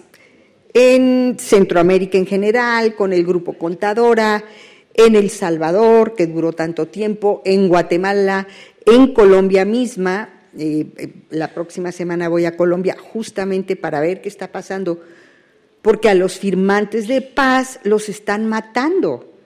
¿No? Y, y, entonces, ¿por qué fracasan los procesos de paz? A pesar del buen periodismo que uno trata de hacer, y yo creo que las maras salvadoreñas es también un ejemplo. Terminó la guerra y volvió una violencia peor que la guerra. Eh, no hay fórmulas, no hay un periodismo de paz. Lo que debe haber por parte del periodista es la sensibilidad de escucha frente a estos escenarios. ¿no? Muchas gracias, gracias Blanche por esta primera participación y, justamente de eso se trata, eh, quizás de saber qué es lo que podemos poner en la mesa para discutir desde el periodismo, desde la ciencia, desde la antropología, cómo generar una, una paz. Desde la ciencia también, por supuesto, sin ciencia pues no podemos entender ni la vida y siempre nos damos, queremos imaginarnos, podemos hacer siempre tantas preguntas, Pepe. Y, y desde la ciencia, ¿tú cómo ves ¿Cómo, ¿Cómo se abona desde ahí para generar paz? Esto es una pregunta muy interesante. Antes que nada, muchas felicidades de Yanira y encantado de estar con Blanche y con Edgar y con todos ustedes, justamente para hablar de cómo se genera el diálogo. Porque la gran pregunta es cómo la ciencia puede ayudarnos a explicar las condiciones que permiten que podamos dialogar. Y aquí eh, Blanche ya, estaba planteando algo que es muy importante, la, necesidad de escuchar.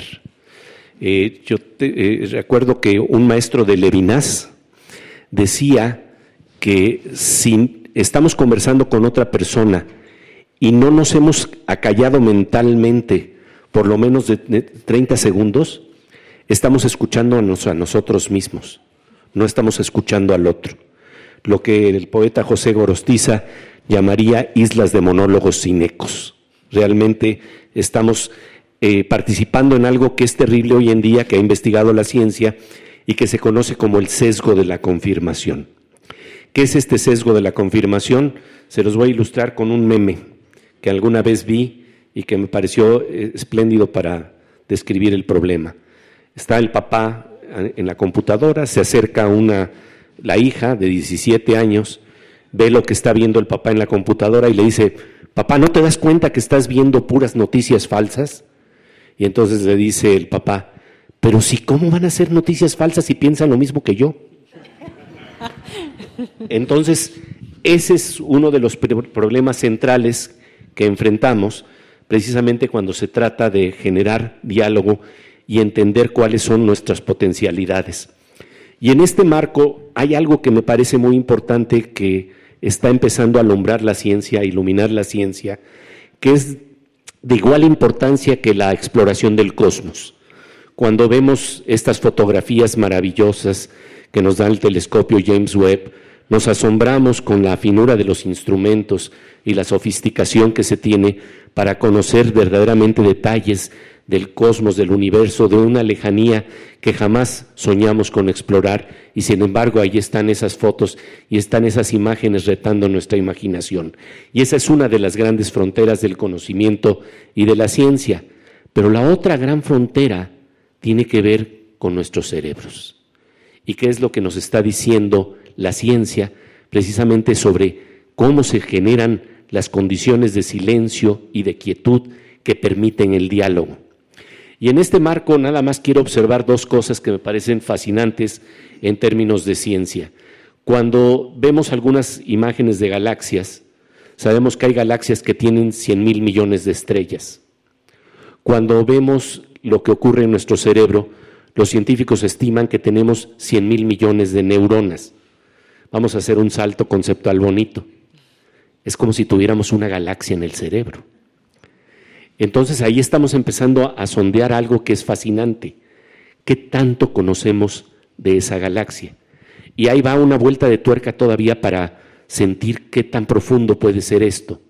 En tan solo un centímetro cúbico de tejido cerebral hay más interconexiones que todas las estrellas en la Vía Láctea. Esto es lo que dice un neurocientífico que se llama David Eagleman y a mí me deja muy impresionado porque eh, él plantea que ante esto, simple y sencillamente, tenemos lo que se podría denominar un apagón lingüístico, es decir, nos quedamos sin palabras.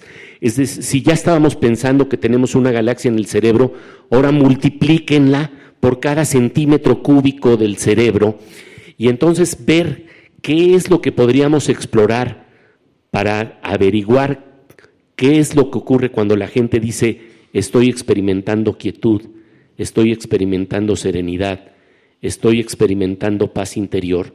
¿Cómo saber que eso es real y no es nada más un juego de ficción o de imaginación en medio de esta burbuja terrible en donde ese sueño de paz se estrella la primera salida que tenemos en la calle, en donde el tráfico y la violencia y la, la agresividad está realmente a flor de piel.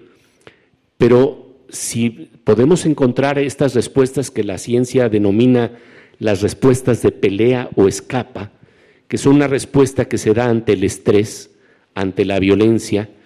Eh, voy a ilustrar lo que quiere decir la respuesta de pelea o escapa. Simplemente imaginan que hay una respuesta que se da en la naturaleza cuando, por ejemplo, aparece por aquí un tigre.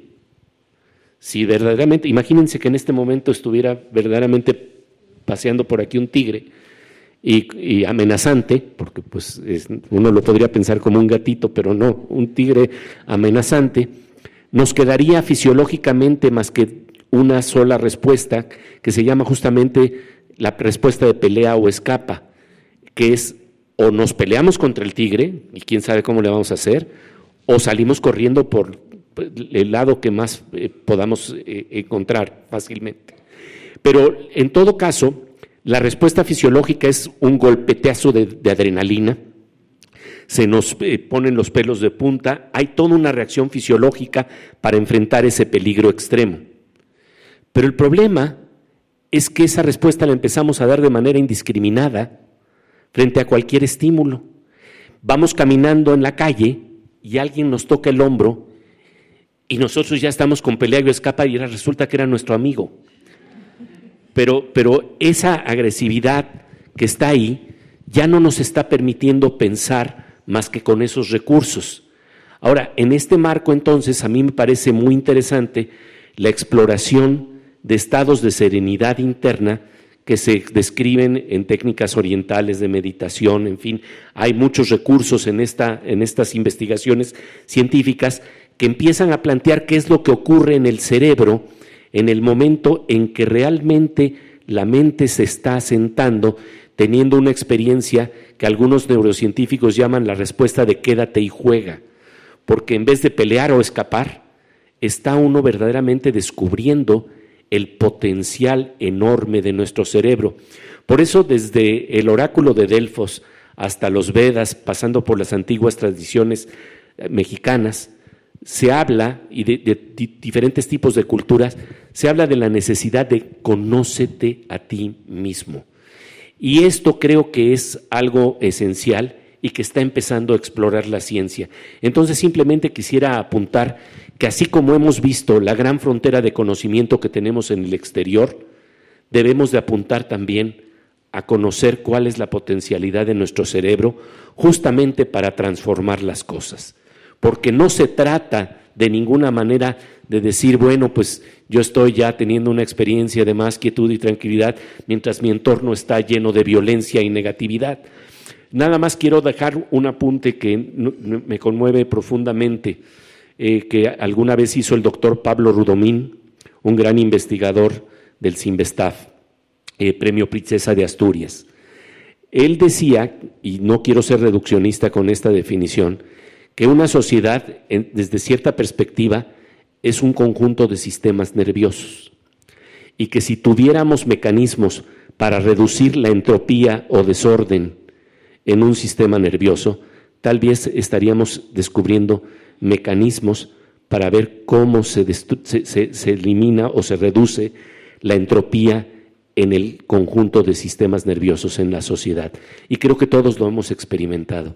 Hay lugares, casas, en donde simplemente entramos por ahí y uno dice, es que la tensión, el aire se puede cortar con un cuchillo, hay algo aquí muy denso.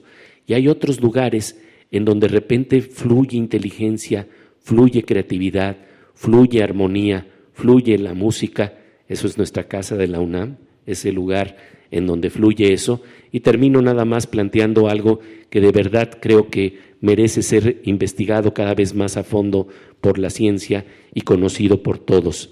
Mozart decía, si tan solo pudiéramos escuchar el poder de la armonía, ahí dejo la pregunta de lo que se trata esto, ¿no? Gracias, gracias Pepe Gordon. La verdad es que escucharte me da paz y yo creo que nos has dado mucha paz con estos comentarios que nos haces. Muchas gracias. Y bueno, doy paso a, em, escuchar a Edgar Morín y que Edgar, eh, con su formación de antropólogo, pues también en este tema que estamos explorando desde estas distintas aristas, que es la paz, pues desde la antropología hay un papel muy importante también, porque tiene que ver con nuestro pasado, tiene que ver con nuestro presente, cómo definimos la violencia, cuántas violencias hay. ¿Qué nos puedes decir de todo esto, Edgar? Bien, pues buenas tardes. Primero, eh, felicitarlos cumplir siete años en un programa de radio en un país como este es muy meritorio, esperemos que sean muchos años más. Gracias por la invitación y bueno, y por compartir el espacio con eh, dos personajes como los, que, como los que estamos. Creo que es una pregunta muy compleja y más en estos tiempos, pero me gustaría recuperar muy brevemente, eh, digamos como en este continuum, el asunto del escuchar al otro, es fundamental o a la otra. Seamos periodistas o ciudadanos o aspiremos a ser ciudadanos o, menos, o, personas menos peores. Entonces, el escuchar al otro sería fundamental. Eh, la comunicación o la teoría de la comunicación dice que mi derecho a hablar pasa por mi obligación de escuchar. Entonces, eso nos lleva a que estamos en soliloquios y monólogos y es una cuestión peligrosa porque también hay algunos estudios que se han hecho desde hace mucho tiempo sobre el consumo de medios de comunicación eh, que nos dice justamente lo que ya también plantearon, que es muy importante. Se consumen muchas veces las noticias para corroborar en lo que ya creemos, no para informarnos, no para escuchar al otro, no para tener un contexto y comprender mejor las cosas, sino para corroborar. Y esto ahora en los tiempos del Internet, eh, está tomando también un, tintes que pueden ser peligrosos por la cantidad de propaganda, de noticias falsas. Entonces creo que ese también es un elemento muy importante que se menciona. Sobre este desarrollo de la violencia, creo que hay un elemento que, mencionan también que es muy importante y que en el debate social no se ha dado, y que es el asunto de la adrenalina. Eh, muchas de las explicaciones que vemos, eh, muchas de las interpretaciones que también vemos, parece que están más ancladas en una falsa superioridad moral que en este tipo de cuestiones que están también asociadas con la ciencia. Eh, mucha gente que se dedica al tráfico de drogas no es solamente esta narrativa de la propaganda antidrogas, sino está conectado con este placer que produce la adrenalina, que puede ser una, una adicción inclusive. Y si nosotros empezamos a estudiar esa parte, vamos a encontrar cosas muy sorprendentes, porque no solo tendría que ver con actividades delictivas, eh, tiene que ver con cuestiones que incluso nos acercan a prácticas que culturalmente podemos considerar machistas, ¿no? es decir, el box, las carreras de autos, todo aquello que produce adrenalina y que la gente lo va sacando de distintas maneras, o se paraliza o igual se vuelve adicta a esa sensación. Creo que ahí valdría la pena incorporar eso al debate, porque nos llevaríamos sorpresas muy, muy interesantes sobre todos estos mecanismos internos que nos acercan a prácticas de violencia, que naturalizan, porque también tendríamos que decir que hay muchas formas de violencia que están naturalizadas, desafortunadamente, hay otras que empiezan a discutirse o a cuestionarse eh, seriamente.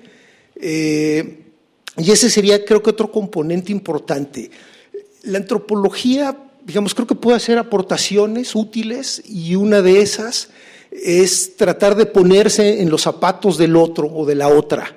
Eh, ponerse en esos zapatos no significa que estemos de acuerdo, pero significa que hacemos un esfuerzo por tener cierta empatía, por tratar de entender es decir, tener la mayor cantidad de elementos, de datos posibles para eh, poder entonces comprender. Y comprender, digamos, en este sentido antropológico, me parece, es intentar ponerse en los zapatos del otro, de la otra. No significa que estemos de acuerdo, no significa que pensemos igual, que justifiquemos, pero significa hacer un esfuerzo por reencontrar esta humanidad eh, que se supone no hemos perdido, aunque a veces es difícil eh, creer que todavía nos queda de algo o algo de esa humanidad en estos tiempos tan oscuros y tan violentos, creo que ahí habría también un elemento muy importante. Es decir, en medio de todo ese caos u obscuridad, ¿dónde está esa humanidad? O tratar de buscar esa humanidad puede ser un ejercicio interesante,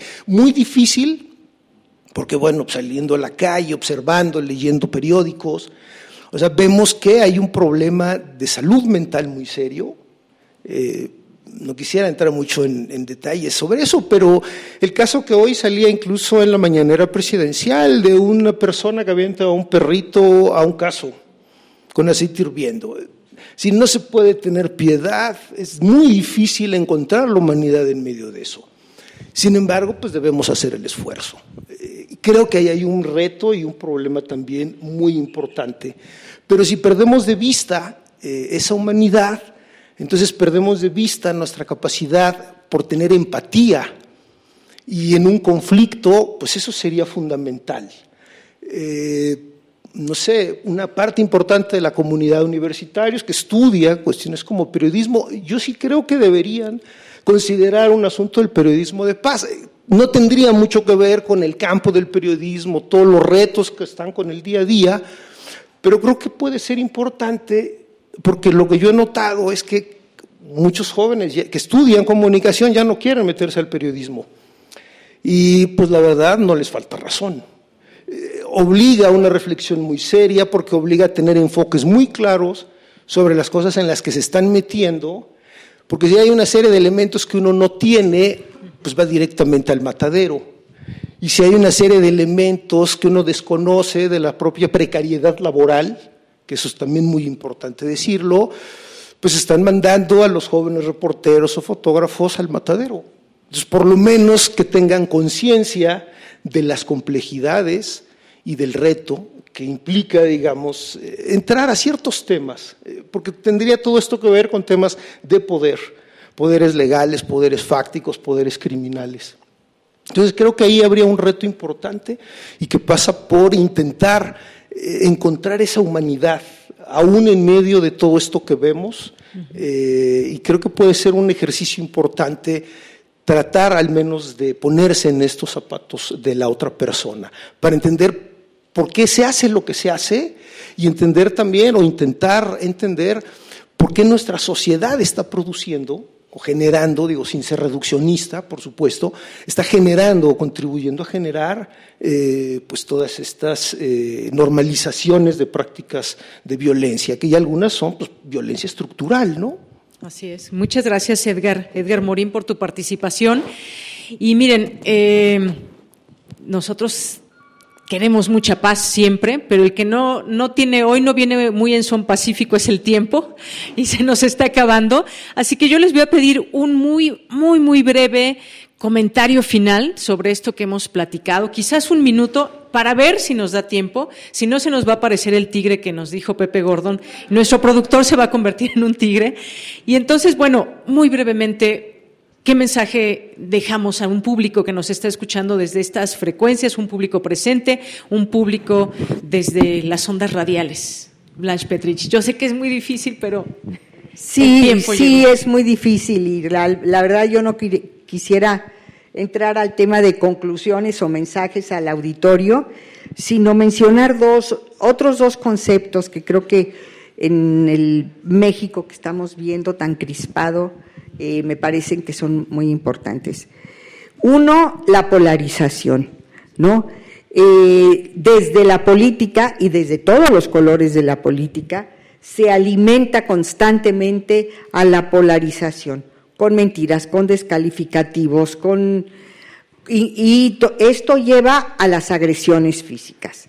hace rato yo me quedé pensando el, la galaxia en el cerebro del señor que se subió a destruir las cruces de los niños del el ABC frente a la Suprema Corte de Justicia? ¿A dónde se le escapó?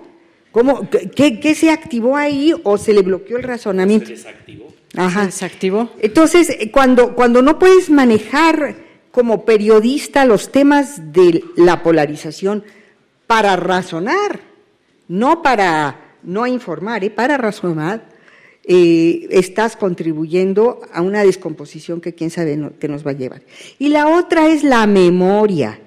No, eh, si no trabajamos desde el periodismo, el tema de la, memoria de cómo fue el 68, las desapariciones de los 60s y 70s, eh, lo que fue el México violento y cómo hacer, cómo contar esa verdad, cómo rescatar esa memoria para lo que sigue, la justicia y la no repetición, eh, no estamos contribuyendo.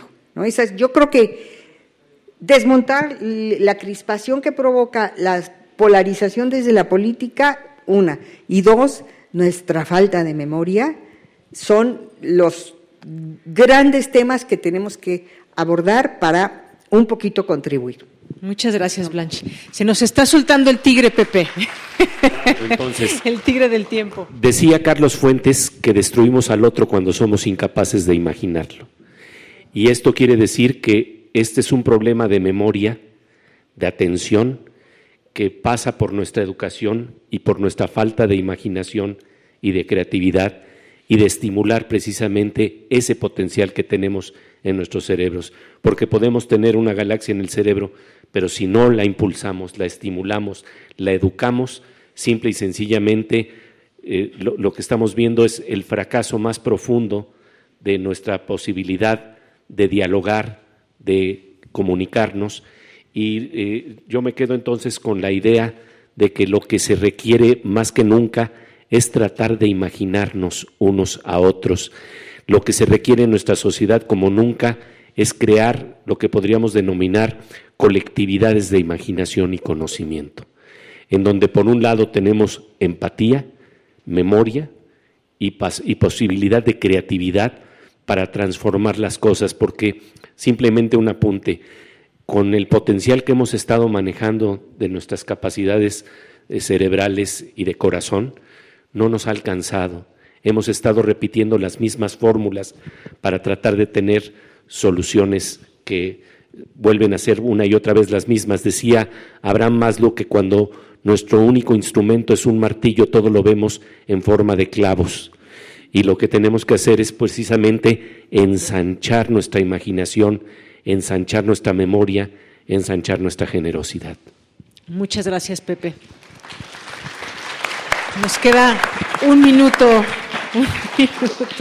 Bueno, en menos de un minuto, que es complejo, eh, creo que eh, no habría que olvidar que esta capacidad que ha tenido la humanidad de salir avante en tiempos oscuros. Entonces, pese a todo esto que podemos ver, eh, no habría que perder el optimismo y tampoco habría que perder el humor, porque junto con la imaginación y la creatividad, eh, ahí podemos encontrar fórmulas no solo para hacer más soportables las cosas, sino para también cambiarlas desde lo cotidiano, desde la cultura, el arte, que es algo que hace junto con la educación pues mucha falta. Muy bien, muchas gracias Edgar. Gracias por la presencia, Blanche Petrich, Pepe Gordon, Edgar Morín. Yo sé que fue muy poco tiempo para todo lo que nos tienen que platicar, pero Desafortunadamente, así es el tiempo de pronto en, un programa en vivo. Vamos a escuchar por aquí a Leti Servín. Si nos da tiempo, voy a regresar con los créditos, porque hay mucha gente que está participando en este eh, programa, en su confección, y pues no me gustaría despedirme sin darles a todas y todos los créditos. Pero por lo pronto, si nos llega a sobrar un minuto, después de Leti, aquí. Y si no, adelante, Leti Servín.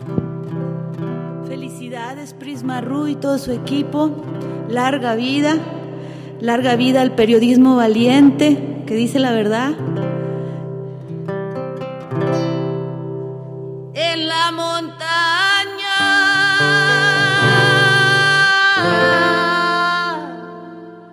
La cima espera sus dueños y en la naturaleza flor de olor en los caminos y siempre su color tan duradero en el amor y en la montaña ya como en los sueños. Ay, ay, ay, ay, ay, zarzamora. Por probar tu fruta me espiné y me enredé en tu aroma.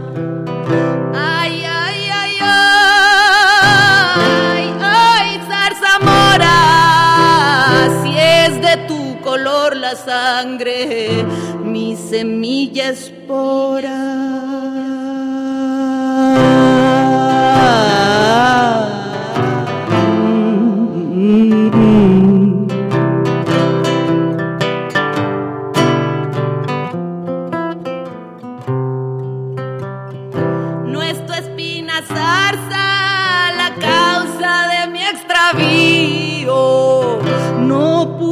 De ti el enamoramiento.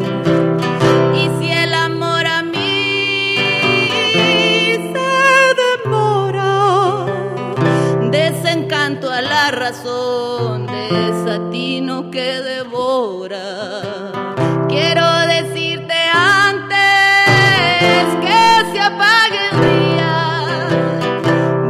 en mi pensamiento fotográfica melodía. Ay, ay, ay, ay, ay, zarzamora. Qué dulce es la vista si es de tu jardín temprana hora. Ay, ay,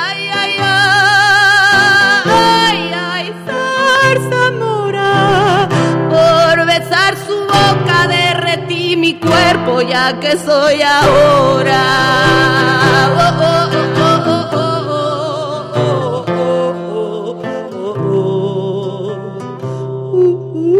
Oh, oh,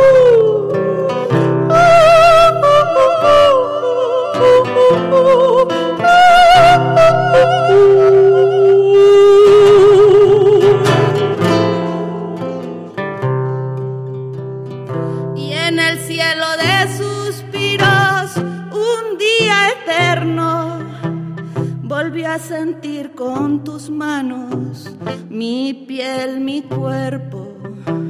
Quiero decirte antes que se apague el día, viajas en mi pensamiento como fotografía. Desapega corazón, me dicen las flores. Yo me muero aquí cerquita haciéndoles canciones. Radio UNAM presentó Prisma RU. Una mirada universitaria sobre los acontecimientos actuales. Prisma RU. Relatamos al mundo.